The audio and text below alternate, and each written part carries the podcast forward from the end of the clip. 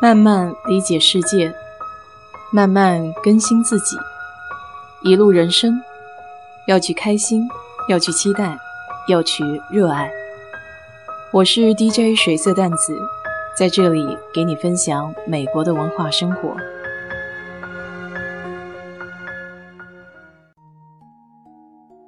昨天看了一部纪录片，叫《Sunshine Hotel》。翻译过来就是阳光酒店。它位于纽约，靠近曼哈顿的一条叫 Bowery 的街道上。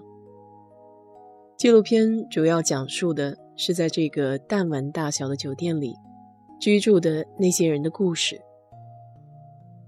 正如《北京人在纽约》开篇的第一句话说的那样：“如果你爱一个人，就送他去纽约。”因为那里是天堂。如果你恨一个人，也送他去纽约，因为那里是地狱。见识过华尔街时代广场的繁华，再来看一看这条中文叫包离街的区域，你可能会对这一句话感受更加的深刻。说实话，在没有看纪录片之前。我完全不知道还有一个地方叫 Bowery。其实它正是纽约的第一条街道，也算是最老的一条街区。它是纽约这座城市发展的一个缩影。十七世纪的时候，这块地方还是一片烂泥地，最早的居民是十个霍氏的奴隶家庭。荷兰人定居曼哈顿岛之后。这条小径才有一个正经的名字。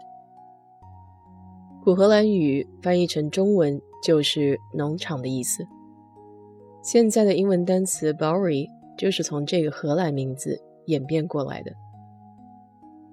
在这之后的一个世纪，这里几乎一直保持着乡村的特色，直到18世纪，纽约慢慢开始了城市的规划。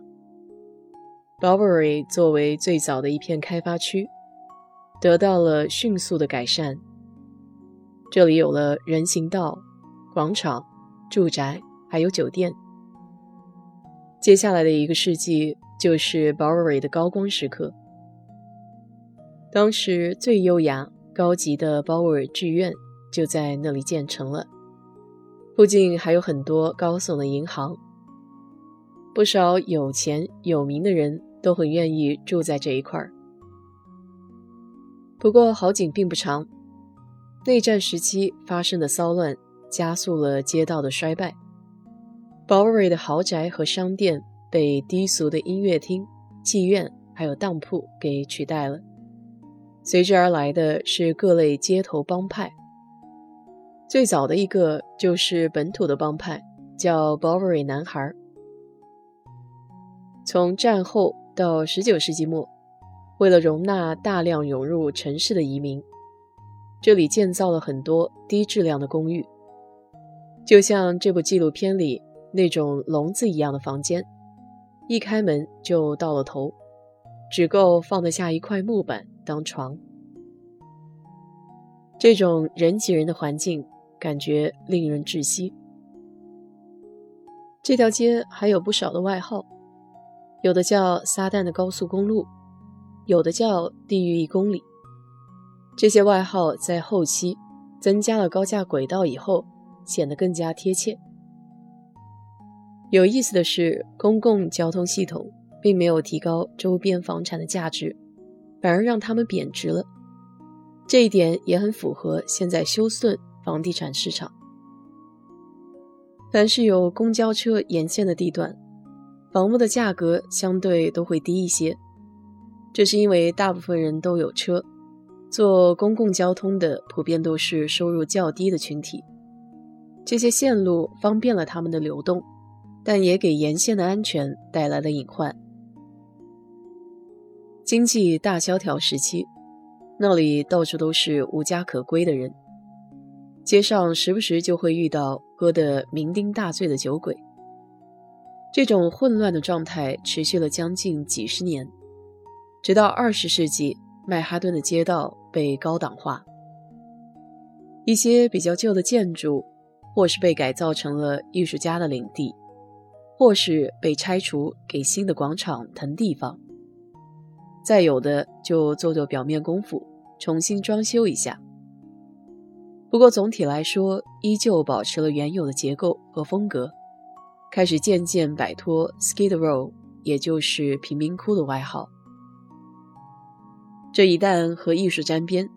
陈旧的物件和地点都会变得时髦起来 b o v e r y 也是一样。今天人们聊起它，那里是艺术灵魂的代名词。从杂耍到朋克摇滚，这里是应有尽有。当然，像纪录片中 Sunshine Hotel 那样的地方，也与之共存共生。从一条小小的街道发展，可一窥冰山一角。实在是感叹历史车轮滚滚，从来都不为谁而停留。